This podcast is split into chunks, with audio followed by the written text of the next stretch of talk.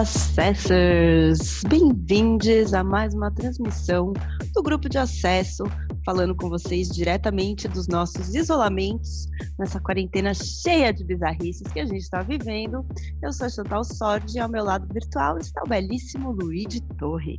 Ah, amiga, muito obrigada por essa introdução maravilhosa. Hoje eu não sei, eu não sou tão belo quanto você está dizendo, mas se, se, a tela não mente, né? Enfim, eu estou me olhando aqui, tô vendo que meu nariz está um pouco torto hoje, não sei o que aconteceu, se eu bati a cara dormindo, momentos de sonambulismo na quarentena, mas obrigado, é o que importa, né? Talvez você tenha se enrolado com lençol aí, pensando em algum web namorado, vamos, vamos depois estar tá explorando isso melhor. Mas assim, Luiz, você está sempre belíssimo para mim, inclusive nesses finais de semana, é um colírio para os meus olhos quando eu te vejo na janelinha daquele Zoom, daquela festa virtual que a gente tem frequentado. E assim, eu vou te falar, querida, a gente está ficando muito profissional em dançar sentada. Eu, pelo menos, estou adquirindo todo um novo talento em dançar na minha cama. Nunca imaginei que eu fosse aprender algo assim na minha life. É, eu, como eu, eu sentado na cadeira, né? E tem, tem rodinhas, então eu tenho uns, uns movimentos extras também. Só que isso tá acabando com a minha lombar. Acho que eu não estava preparado para isso.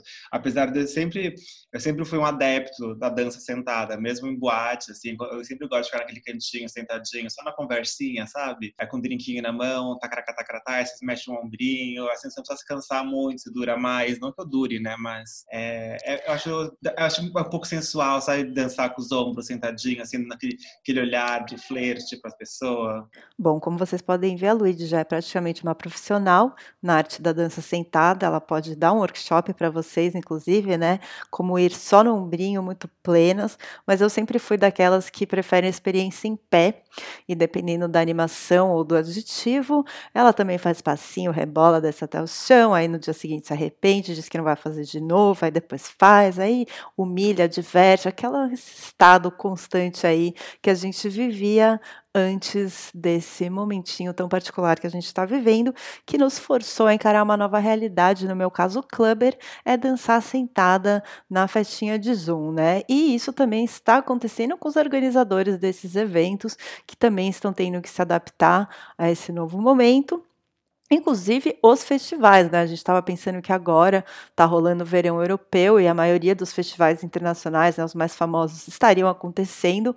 No mês passado seria o Primavera Sound, que é um dos mais hypados, e aqui no Brasil também estaria rolando muita coisa se não fosse o Covid-19. É, foi uma grande cagada, né? Lá em março, quando a OMS decretou né, que era realmente uma pandemia, e aí começaram a rolar as quarentenas, não só aqui no Brasil, né, mas como no mundo inteiro, vários festivais adiaram né, suas datas, até porque a maioria acontecia entre abril, maio, aí um pouquinho mais, alguns em junho, julho, só que como era tudo muito incerto, né, e também é, bem improvável, por ter mil riscos de saúde, né, de contaminação, foram todos adiados. Também na naquela época ninguém sabia exatamente quanto tempo essa, essa pandemia ia durar, tá durando. Então isso foi um adiamento meio que às cegas, né? E agora a gente viu que muitos desses festivais já cancelaram suas edições nesse ano, né, de 2020, e foram remarcados por ano que vem, 2021. Primavera Sound, inclusive, já até divulgou um line-up, essa edição do ano que vem, mas também é tudo muito incerto, né? Porque não dá nem para prever como onde vão estar os artistas, se eles vão conseguir se locomover, enfim, nem de fato se em 2021, nessa data que está marcado Primavera Sound, já vai existir uma vacina, a gente já vai estar num esquema um pouco mais seguro para frequentar um festival. Coachella, que é nos Estados Unidos, também está com um futuro ainda mais incerto, né? Porque diferente da Europa, os Estados Unidos está bem descontrolado na, na contenção da Covid-19. Algo bem parecido com o Brasil, somado ao fato de que aqui no Brasil a gente tem um governo que boicota a cultura, não dá um menor investimento para isso, enfim, é a última das preocupações desse nosso governo governo é algum incentivo à cultura e isso obviamente envolve os festivais. Uh, e isso tudo obviamente afeta diretamente os profissionais que não só artistas, né, e bandas, DJs, todo mundo que se apresenta nos festivais, mas todos os profissionais que são envolvidos direto e indiretamente na produção, preparação e montagem desses eventos. Então a gente está vendo vários festivais, né, alguns que a gente frequentava bastante, como Balaclava, né, o Molotov, que é de Recife, mas já aconteceu no Brasil inteiro inteiro, bananada, e que eles estão meio que movendo os pauzinhos conforme possível para manter essa roda girando e para trazer um mínimo sustento né, e dinheiro para todo mundo que está envolvido profissionalmente nesse rolê. Pois é, aqui no Brasil tem muita gente, inclusive, tratando esse problema mais permanente do que transitório, e enquanto isso, né, a internet está sendo esse grande lugar de experimentação. A gente está vendo aí várias fases de apresentações digitais desde que a quarentena né, começou, a gente teve muitas lives, mas rapidamente ficou cansativo, né? Um overload de galera fazendo live. E também por serem experiências passivas, né? A galera fica lá só assistindo, não interage muito. Então isso cansou também. Enquanto isso, plataformas mais interativas, como o Zoom e o Twitch, se mostraram mais interessantes e bem-sucedidas, porém, ainda é muito cedo para dar um veredito e tá todo mundo aí explorando, experimentando novas possibilidades, né? Um investimento muito forte forte que está rolando também nessas novas tecnologias, novos formatos, inclusive para reproduzir, né, de uma forma fiel essa experiência de um festival dentro de um ambiente digital, né? Um desses exemplos foi a edição do Coquetel Molotov, que rolou agora algumas semanas, né, no dia 10 de julho, se não me engano. E para quem não sabe, o festival ele começou em Recife, como o Lu já tinha falado, em 2004. Ao longo dos anos ele foi se expandindo para outras cidades, foi para Salvador, Belo Horizonte, São Paulo. Line-up sempre mesclando atrações nacionais com gringas, já teve Bugarins, MC Tar, Rincon Sapiência, Azélia Banks, Conan Mocassin, enfim, uma grande lista de artistas. E a gente conversou com uma das fundadoras do Fest, a Ana Garcia, que contou que rolou uma oscilação, assim, né, de sentimentos antes deles, de fato, decidirem decidirem fazer a experiência digital do Molotov? A gente passou, eu acho que eu passei umas duas semanas assim meio sem entender direito o que eu estava fazendo, como como conseguir construir o festival no momento que a gente estava, porque a gente estava começo de ano é o, é o momento que a gente começa a captar e a fechar a programação. E duas coisas que era meio que impossível fazer enquanto, enquanto a notícia estava bombardeando pandemia, né? E tipo, você está sofrendo com seus amigos e familiares e pessoas próximas ou conhecidos de conhecidos começando a ficar doente e sem entender né, o que é essa doença acho que na quinta semana assim desse isolamento social foi quando a gente começou a enxergar que não, vamos criar um projeto, vamos pensar no coquetel, vamos focar nisso, porque o físico não vai acontecer nem tão cedo e não temos mais como negociar isso, assim, não é o momento, não vamos conseguir. Ao mesmo tempo, é, a gente transformou tipo a rede do coquetel em lançamentos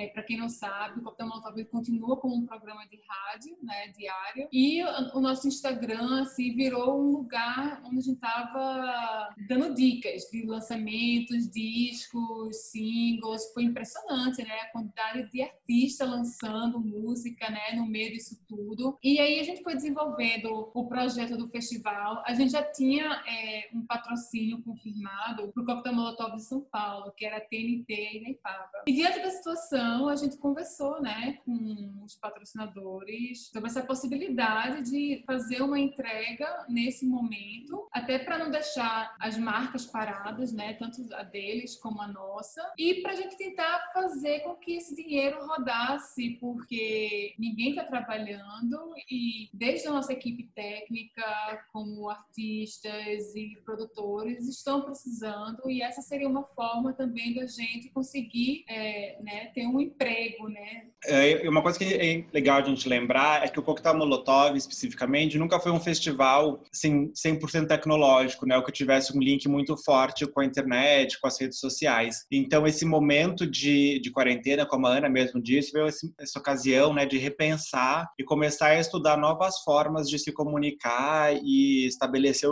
uma conexão com o público que não pode mais estar lá fisicamente presente. Nesse meio tempo, a gente começou a pesquisar muitos eventos online A gente começou a ir para eventos da gringa, daqui, é, tentando conhecer plataformas diferentes e pensando como é que a gente iria conseguir criar um festival que fosse realmente coquetel molotov, sabe? Porque aquilo que estava rolando assim no YouTube, agora mais recentemente no Twitch, não era o que estava cativando a gente, sabe? Claro que no começo disso tudo eu cheguei a parar no YouTube e Eu tive momentos de ligar a minha televisão e ficar com a minha família assistindo o show. Mas uhum. é incrível, aquilo não me toca, aquilo não, sabe? Eu não vou me arrumar para fazer isso, eu não vou sair da minha zona de conforto, sabe? Então, quando a gente começou a conhecer, né, esses outros projetos, essas outras plataformas, foi que a gente entendeu que era possível criar também um festival que fosse mais parecido com o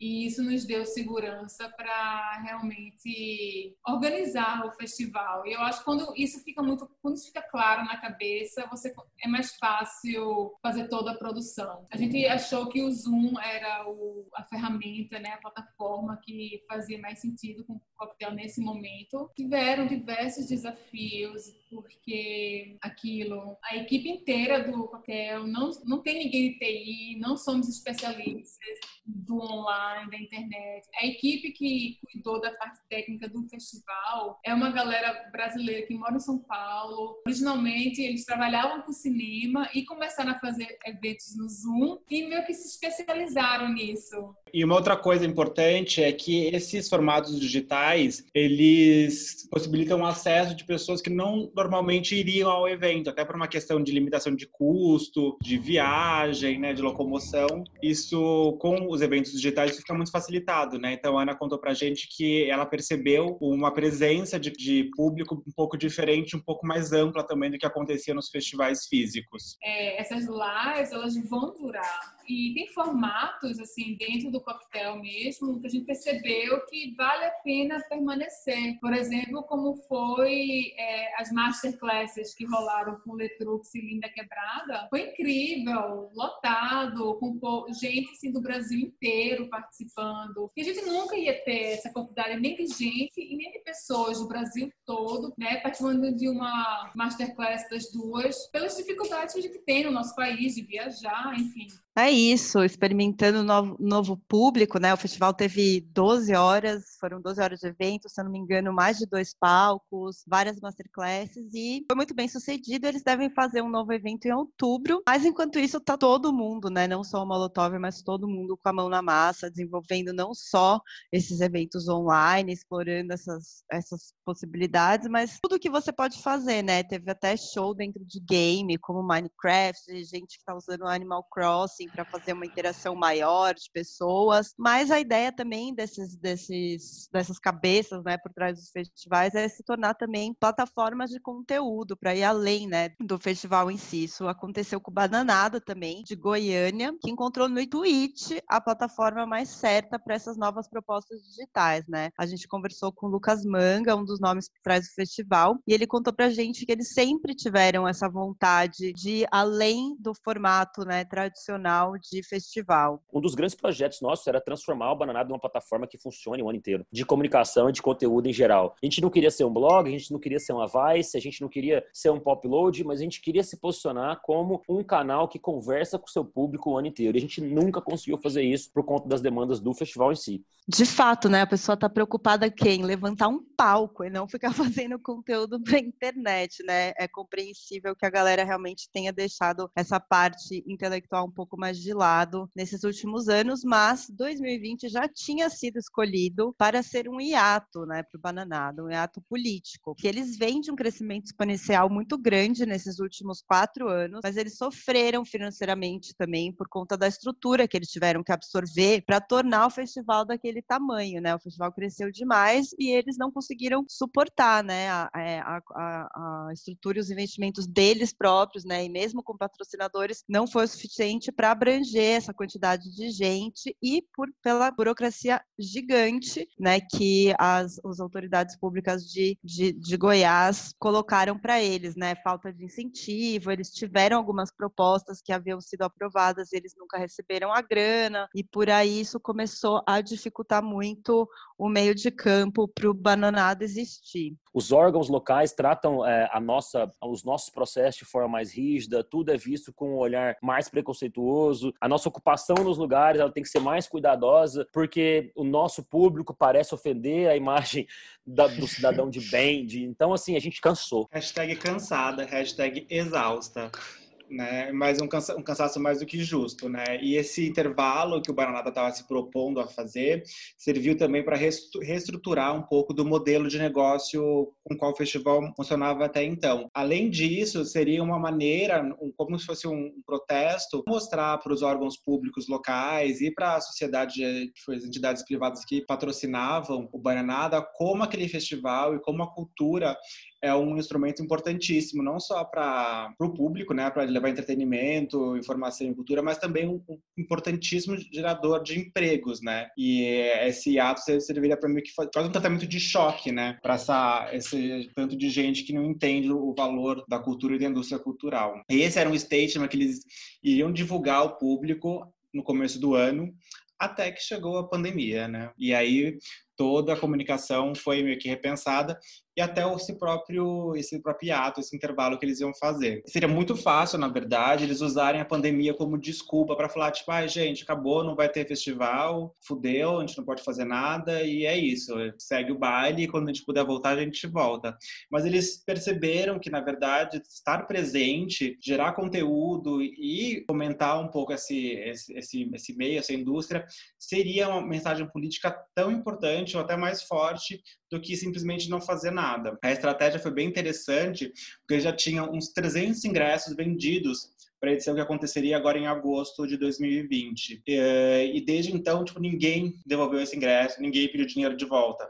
Então, é sinal que o público do Baianada é realmente muito engajado e muito bem alinhado com essa proposta de comunicação e até ideológica do festival. E nesse período de quarentena, eles começaram a pensar em como fazer o dinheiro girar entre os profissionais que são envolvidos no, não só no festival, como os artistas também, mas também para envolver um pouquinho e ajudar pessoas em situação de vulnerabilidade, enfim, a incentivar organizações, instituições que ajudam quem está mais precisando nesse momento. Se eu produzir qualquer coisa agora, primeiro vai para quem precisa, depois vem para mim. Gerou, gerou um drive de comunicação completamente diferente para o time inteiro e fez com que a gente tivesse ideias que a gente nunca teria tido, entendeu? Um desses projetos que foi pensado inicialmente foram as Bana Lives, que nasceu um pouquinho daquele, enfim, como o nome diz, né, das lives, que foram o principal meio de comunicação do, de artistas, de meio cultural no, durante o começo da quarentena, mas acabou está evoluindo para englobar outras plataformas e outras formas de, de interação social com o público.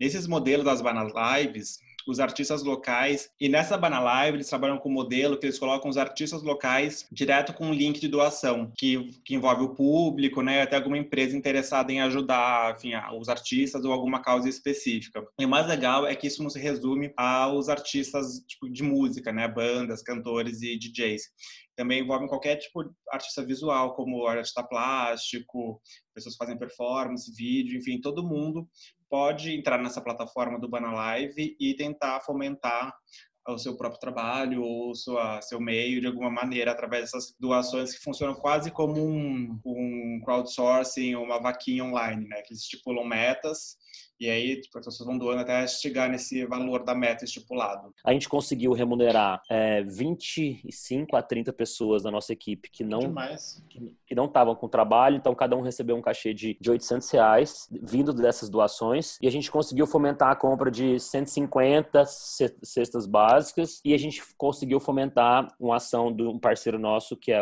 a Cantina das Libelas, que eles fazem de 70 a 100 quentinhas para moradores em situação de rua aos sábados em Goiânia. Além disso, Bananada também tem uma parceria com a ONG em Place of War, e eles foram muito importantes nessa fase de estruturação mais social que o, que o festival tomou durante a pandemia.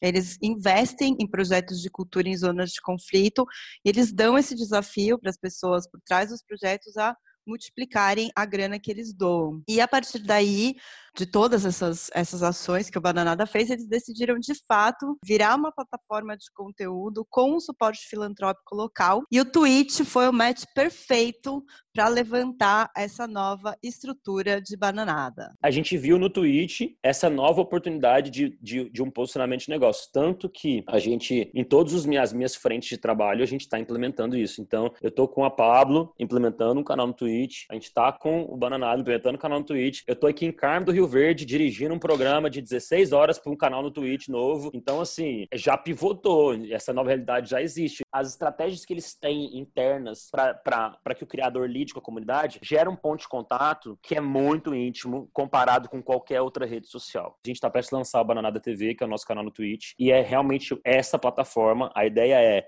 angariar e ancorar conteúdo sendo bananada. Então a gente vai curar conteúdo, a gente vai transmitir conteúdo, e isso é de uma forma cada vez mais global. E felizmente é muito provável que agora em agosto a gente tenha a versão oficial do Bananada online, que aí não é uma Banana Live pequena, é um, um dos nossos parceiros provavelmente deve estar tá batendo esse martelo de hoje para amanhã aí. E aí a gente vai ter uma graninha para na mesma época que aconteceria o Banada, fazer as ações online. E aí sim, para esse momento, a estratégia seria replicar a experiência de um Bananada, porque eu acho que a gente pode fazer isso. Então a gente quer fazer dois palcos, três palcos no Twitch, trazer uma competição de skate, trazer um rolê de gastronomia. E uma coisa legal da gente pensar nesse, enfim, toda essa nova estrutura de essa plataforma tecnológica, as formas de levar co conteúdo entretenimento para as pessoas, é que isso também gera uma valorização um pouco diferente do capital intelectual, tanto da parte dos curadores, dos produtores, como dos próprios artistas que se apresentam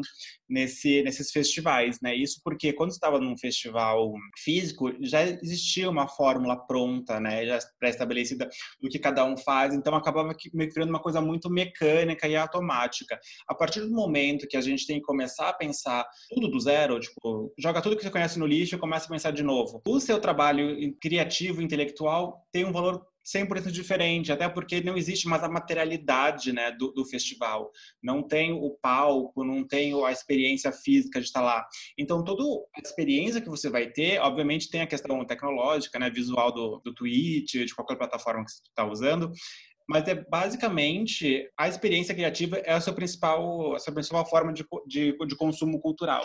Então, isso gera uma forma de até das pessoas cobrarem esses trabalhos e também da, do público, de entender como quanto isso vale, quanto que você deve, deveria pagar para ter acesso a isso, sabe? Você considerar uma doação não tanto simbólica, enfim, tem que rolar um pensamento um pouco resetado assim do zero sobre tudo isso. E como o próprio manga contou pra gente, muitos produtores também exercem trabalhos paralelos junto com alguns artistas. No caso dele, por exemplo, é com o Pablo Vittar, com quem ele já colabora há algum tempo, mas de um modo geral existe esse lado B dos produtores de atuarem também como espécie de agentes ou como também uma, uma frente de agenciamento para algumas bandas. Um bom exemplo disso é a Balaclava, que antes de ser o festival que a gente conhece desde 2015, nasceu como um selo musical lá em 2012. O Fernando Dota e o Rafael Fará começaram a trabalhar representando algumas bandas locais aqui do Brasil e fazer shows pontuais individuais com essas bandas. A partir disso, eles viram que estava dando certo, gerava engajamento de públicos, eles decidiram fazer esse festival para unir toda essa comunidade e permitir também que estilos musicais, de certo modo diferentes, mas complementares, convivessem dentro de um mesmo ambiente e gerasse uma experiência cultural de troca muito maior, não só entre as artistas, mas também entre o público. E, enfim, isso tem uma grande diferença quando a gente pensa num festival que só está ali fazendo uma curadoria e gerando uma experiência de público, né, musical e cultural, de um festival que também se preocupa um pouco com agenciamento e com a carreira desses artistas, né? Então, a partir do momento que eles têm um selo, eles podem cuidar melhor desses, arti desses artistas, possibilitar maior entrada no mercado, enfim, cuidar um pouquinho de bandas independentes que teriam uma dificuldade um pouco maior de se consolidar se não fosse essa facilidade que o, o Dota e o Fará possibilitam através do selo Balaclava. A gente traz atrações consolidadas também, mas a gente, a gente quer muito manter esse lance das apostas, que é um reflexo da nossa curadoria como selo, né? Acho que sempre foi importante para Balaclava como um ponto de contato de renovação de público, porque e o breve, né? Depois acabou se tornando também, não ficar simplesmente dependendo dos shows e das atrações, porque cada show que a gente traz, principalmente desses gringos maiores, cada um tem um público, né? O público que vai no Quero Quero Bonito, por exemplo, que é super PC Music, é uma galera jovem de agora, é muito diferente do público que vai no show do Slow Dive, que é muito diferente do Mac DeMarco a gente acaba sempre é legal ter os shows para diferentes públicos, né? Dentro desse guarda-chuva do indie alternativo, que é meio que o nosso meio principal. Mas o lance do selo e, e, e, do breve acabou virando muito legal esse lance da renovação de público, falar sempre com a galera jovem mesmo, né? E a marca a marca fica jovem. Isso aí, Fernando Dota comentando pela Balaclava que consegue ter um certo respiro aí nessa situação tão maluca, graças aos conteúdos que os artistas que eles representam geram, né? Eles têm bandas como Terno Rei, Holger, Raça, Apeles, enfim, uma boa parte da cena indie nacional é fomentada também pela Balaclava, e eles sempre tiveram muito forte essa ideia de usar a internet como ferramenta de informação e não só de entretenimento, né? Eles também têm uma revista, são super fortes nas redes sociais, site, newsletters, enfim, muitas ações. Porém, a pandemia também fez com que eles tivessem que repensar muita coisa e olhar tudo com outros olhos. É o que o sócio do Dota, o Rafael Fará, contou também pra gente. É, eu acho que a gente acabou assim por perder os eventos, né? E nossas redes acabavam é, tendo um volume grande assim sobre de, de conteúdo sobre o show, sobre o festival, sobre turnês das bandas e tal, abriu um espaço grande para a gente começar a criar coisas novas. Então, tem alguns programas que estão rolando, principalmente no Instagram, que foram criados agora, né, durante a, a quarentena, e a gente está indo muito nesse caminho, assim, de puta, a gente precisa criar conteúdos novos para continuar alimentando, trazendo o que a gente tem feito, o que as bandas têm feito para dentro das redes de uma forma que a galera consuma e gere engajamento, porque agora também está um momento muito mais difícil nas redes, né? Porque tá todo mundo lá e todo mundo muito sangue nos olhos nas redes, porque é, é o que tem para a gente fazer a gente criou, acabou criando alguns novos quadros também para movimentar tanto no, no, lance da capacitação de uma galera que quer informação também, não só tipo é, mais um artista ali tocando violão solo, sabe? Então a gente criou um quadro que era o Primeiras Impressões que a gente está fazendo, tentando fazer toda sexta, que duas pessoas especialistas de um projeto de uma banda debatem os discos que saíram naquele dia, né?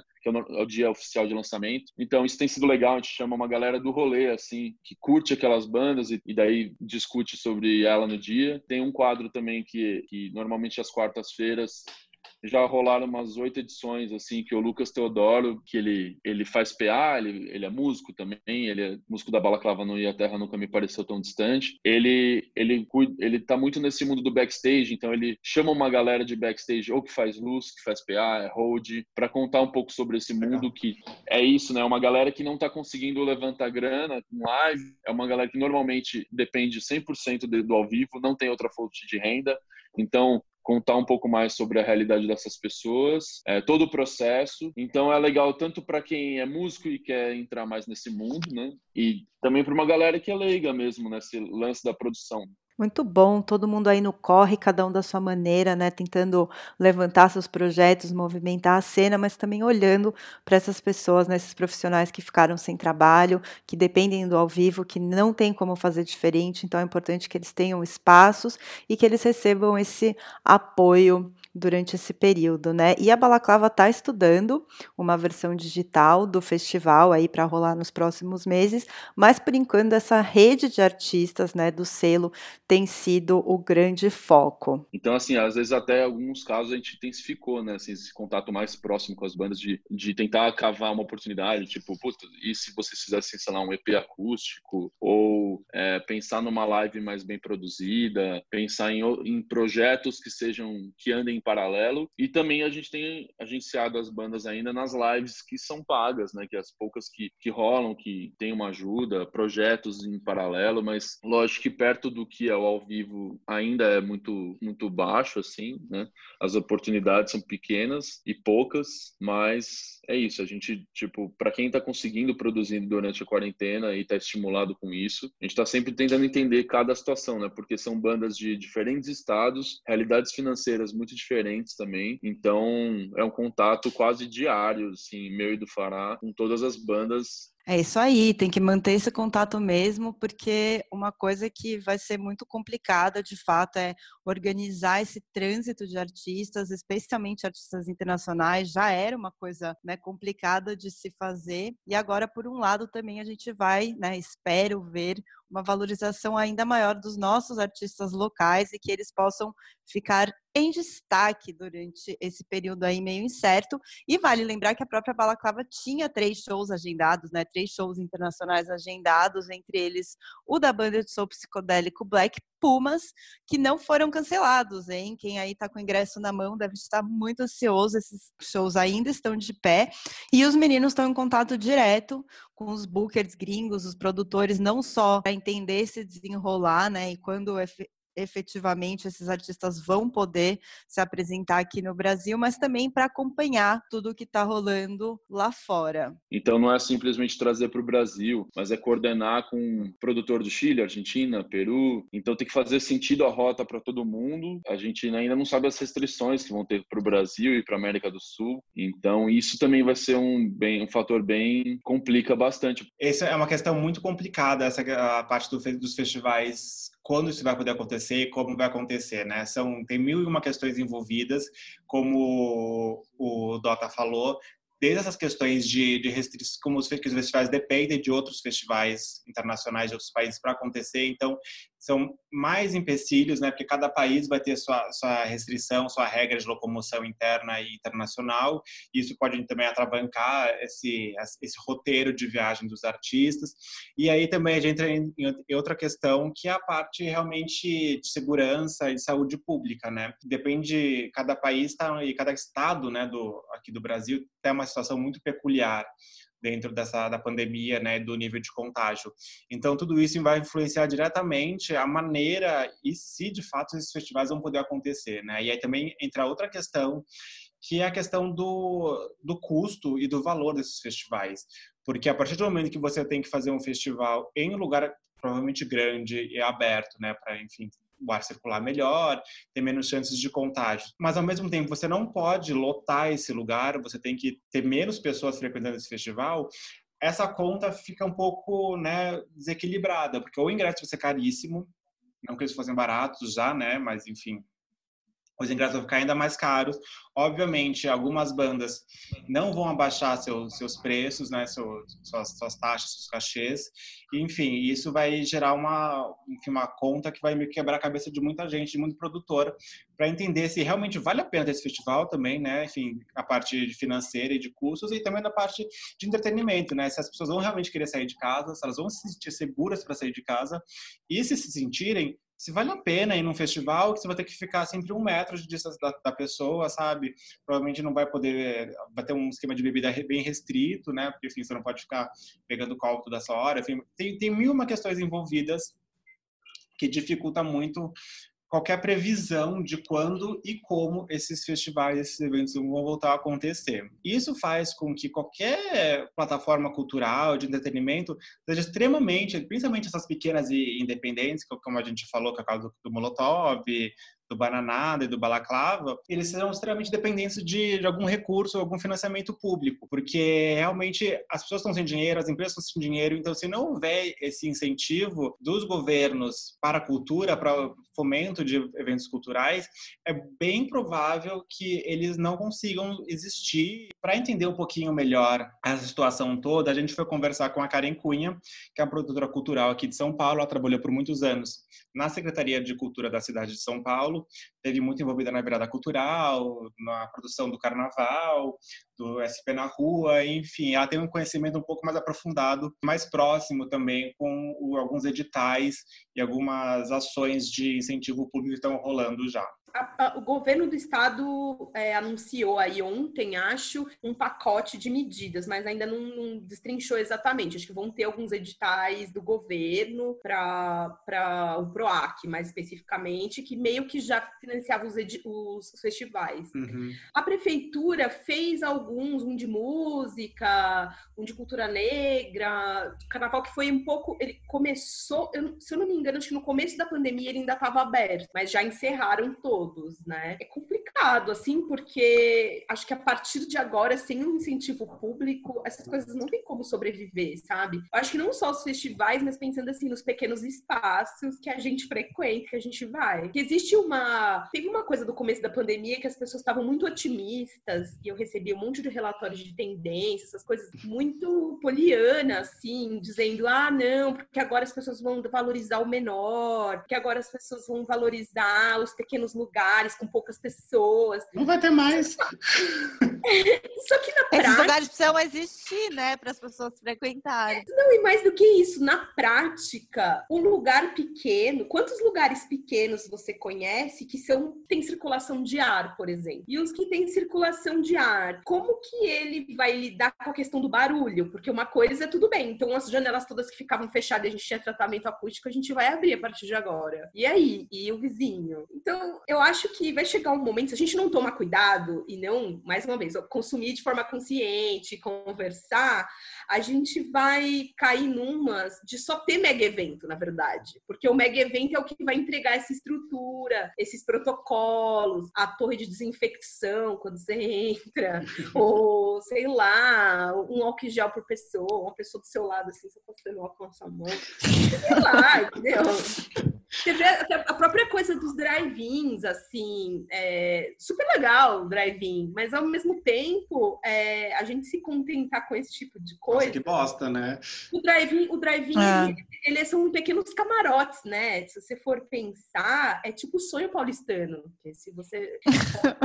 toda oportunidade que ele tem de botar uma grade assim, ao redor dele, uma. E dentro do carro, o carro é importantíssimo, paulistano. Agora tem um carro ainda, pode levar o próprio carro. Então, pra gente cair numa situação que vai tudo vai girar em torno disso, é muito fácil. É só dar uma cochilada quando a gente vê os lugares que tinham música autoral, que traziam os DJs que faziam música própria. Esses vão desaparecer e a gente vai ter uma realidade aí de mega casas funcionando com uma. Com uma... Só com DJ Alok, banda a cidade menor, sabe? E aí, como essa conta fecha? Uma casa grande que funciona com menos gente, como que essa conta fecha também? É muito surreal isso que a gente está vendo, né? Desses pequenos camarotes móveis que estão começando a dominar a cidade, né? A gente viu recentemente uma exposição na qual as pessoas poderiam frequentar se elas estivessem de carro. E, enfim, eu entendo que né, esse meio cultural artístico já sempre teve um viés um pouco elitista, desde sempre, mas a partir do momento que as pessoas só podem entrar lá dentro tendo um carro, já tudo bem que elas podem pegar um Uber, né? E o, a, o evento oferecia um, um esquema de, de caronas, entre aspas. Mesmo assim, isso ainda fecha muito mais, né? Enfim, é o que a Karen fala, isso torna toda a experiência cultural ainda mais restrita e ainda mais de exclusão, né? De pessoas que, que não podem estar lá. E uma coisa horrorosa dessa exposição é que boa parte das obras, assim, falavam sobre questões uh, de pessoas racializadas, de questões indígenas, de questões de apoio à natureza e sustentabilidade. Só que, assim, gente, associando de carro lá, entendeu? Uh, quem montou aquilo provavelmente foi uma pessoa de classe mais baixa, provavelmente uma pessoa negra, né? Enfim, e essa pessoa não teve carona, provavelmente, para chegar até lá e fazer essa montagem, entendeu? E como é que você está apoiando aquelas sustentáveis apoiando eventos de carro, né? Enfim, Exato, é um... não, e fica dentro, fica dentro do. Não, é horrível não só pelo princípio do carro que polui, que zoa a cidade, que deixa tudo mais encalacrado dentro dessa São Paulo, e você ficar ainda mais nessa, nessa que, é, que é o que a Karen falou também, dessa exclusividade, né? Dessa coisa do, do paulistano que fica aqui, que é o seu mini camarote, né? A cultura automobilística, né? A indústria automobilística já fudeu nossa vida em tantos níveis que a gente não precisa ter, dar mais incentivo para ela, né? Eu não quero incentivar, não. Até porque Eu acho que cada vez mais a gente deveria estar buscando a rua como um sentido da gente né, é, conseguir ter uma, uma vivência melhor e não dentro de um carro, não é dentro de um carro que você vai estar, tá, enfim, bolha, olhando na sua bolha particular, né? Exato. Você, você segue na bolha e vai fazer o quê? O Lola Palusa drive-thru? Buzinando, buzinaço Lula Palusa. Entendeu? Já aproveitei que tá no autódromo e ficar todo mundo no seu pole position. Ah, não. É, mas essa coisa da rua é uma coisa legal. A própria Karen comentou com a gente, né? Enfim, como a rua não só, além dessa questão de contato, né? De, enfim, estar mais conectada com as pessoas e com a realidade, é também o meio mais seguro e o mais indicado para, enfim, qualquer tipo de evento daqui para frente. Tem uma coisa, assim, que é uma luz um pouco no fim do túnel, que até o momento o que a gente sabe é que é, eventos ao ar livre são bem mais seguros do que eventos em lugar fechado. Então, isso, de certo modo, ajuda um festival ao ar livre. Só que, ao mesmo tempo, vamos pensar na quantidade de protocolos. Se já era tudo burocrático, Exato, sabe? É. Imagina daqui para frente. E também tem a sensação de segurança das pessoas, sabe? Tipo, Tipo, as Mas vão querer ir de fato ao festival, né? Então, sei lá, é, é, é, tudo um mistério ainda, né? Que pega, primeiro, assim, fonte de financiamento, né? Porque da onde que vai sair esse dinheiro, considerando que também o público ainda não aprendeu a, a pagar por coisas digitais, já começa daí. Então, tudo tem uma cara um pouco de doação, sabe? Como se não tem um pouco uma percepção de que aquilo é um ingresso. É, ainda que ingresso também seja uma coisa que as pessoas, enfim, é, é, se recusam um pouco a pagar às vezes. Tá rolando muita solidariedade nesse sentido, mas é um pouco também insustentável. Não dá para você. Eu acho que inicialmente todo mundo achou que a coisa dura menos do que ela tá durando. E não vai dar para manter as pessoas só na base do, do, do, da doação, né? Então eu acho que a gente tem que pensar que, que quais os. O que, que a gente quer a partir de agora com o nosso mercado, assim, cultural legal, sabe? Já que tudo desmoronou, o que, que a gente quer pro, pro futuro disso, sabe? Como que a gente vai se comportar daqui para frente? É, também pensar um pouco em relação a valores, repactuar certas coisas, quantas coisas custam a partir de agora, sabe? Ao mesmo tempo que a gente precisa mais do que nunca que as pessoas consumam de forma consciente, assim, tipo, pouco dinheiro que eu tenho, eu preciso gastar ainda. Tipo, esse gasto, esse consumo é um ato político, sabe? Ao mesmo tempo, as pessoas estão super pobres, porque muita gente, especialmente que trabalhava na área cultural, trabalhava com evento, trabalhava com turismo, tipo, apenas não tem mais o que fazer, sabe? Então, é uma equação bem complicada, assim. Mas esse, esse fato de discutir o valor, o valor do ingresso é, é um pouco fundamental, porque essas coisas vão migrar para o digital. Como que vai ser o financiamento disso, sabe? Como que você custeia uma coisa dessa? Isso aí, Karen Cunha trazendo verdades e informações muito importantes. É muito importante que a gente discuta sim quanto vai custar um ingresso para esses eventos, como que a gente vai lidar com essa situação que, pelo menos no Brasil, está parecendo muito mais permanente do que transitória. A gente quer as peças de volta, porém não será assim tão simples e a gente tem que tomar cuidado para não cair na mão aí dessas grandes empresas que abusam de preço de ingresso, de artista, enfim, muito medo desse futuro aí de carros camarotes. Eu espero que a gente não chegue nisso. Então, enquanto isso, temos o nosso podcast aqui trazendo informação para vocês, toda essa galera, né? Fernando Dota e Rafael Fará pela Balaclava. Muito obrigada pela participação. Lucas Manga do Bananada, Ana Garcia do Coquetel Molotov. Gratidão extrema todos vocês estão aí também nesse corre fazendo as coisas acontecerem e lutando para que o nosso futuro clubber volte a acontecer o mais breve possível e que a gente volte a festejar a nossa cultura que, mais uma vez, né, salva tanto, mas é tão menosprezada nesse país, né? E eu vou me despedindo por aqui, também agradecendo Karen Cunha pelas informações, a gata do front, arrasadora, e também gostaria de falar para vocês que a gente vai vir com mais acesso para vocês a partir de agora, né, Luíde? Conta mais aí cada vez mais acesso, mais e mais acesso. É que também elas são um pouco prolixas, né? Elas gostam de falar bastante, ainda mais depois que elas tomam uns drinquinhos, que, enfim, todos, como vocês devem saber, todos esses episódios são feitos à base de bastante vinho ou cerveja ou qualquer outro álcool que seja disponível na casa de cada um. E, enfim, aí a gente percebeu que os episódios estavam ficando um pouco longos demais. E aí a gente decidiu separar, o, fazer dois programas separados. O grupo de acesso, que é esse grande episódio que vocês vão ouvir a cada 15 dias, mais ou menos. Não me comprometo com periodicidades, mas enfim, a ideia é essa. E também o Me Dá Acesso, que vai servir como um programa intermediário mais divertido, mais kkks, mais né, descompromissado com, com a notícia, com a informação, mas não menos bem-humorado e interessante para vocês ouvirem. O próximo que a gente fez, quem é, Chantal? Eu não vou falar, vocês vão ter que escutar para descobrir. Mas é uma pessoa que já frequentou muitos festivais por aí. Mistério, querem fazer um bolão? Vamos ver se alguns dos nossos 203 seguidores, eu acho que a gente está com 203 seguidores, aliás, aproveitar esse momento também para agradecer todos vocês que estão escutando a gente. Quantos vocês são, eu não me importo, porque vocês são únicos e maravilhosos. A gente agradece por essa audiência, por vocês estarem escutando e fomentando esse grupo de acesso, que vai chegar com coisas novas. A gente não vai citar os personagens para vocês não ficarem empolgados demais, porque aí a espera vai ser muito longa. A gente vai deixar tudo no mistério para vocês ficarem tranquilos. E quando vocês menos esperarem, me dá acesso vai chegar chegando. Luigi, tem algo mais a acrescentar? Não, ah, de sempre, né? Sigam a gente no Spotify, né? Grupo de acesso. A gente no Instagram, arroba grupo de acesso. E nossos próprios Instagrams pessoais, arroba Chantal Sorge, arroba Luigi Torre. Eu ainda estou solteira, muito obrigada. Eu também. Até já, Acessors! Boa Valeu. noite, Acesso. Bom dia, boa tarde. Não sei quando você vai ouvir isso. Enfim. Uh!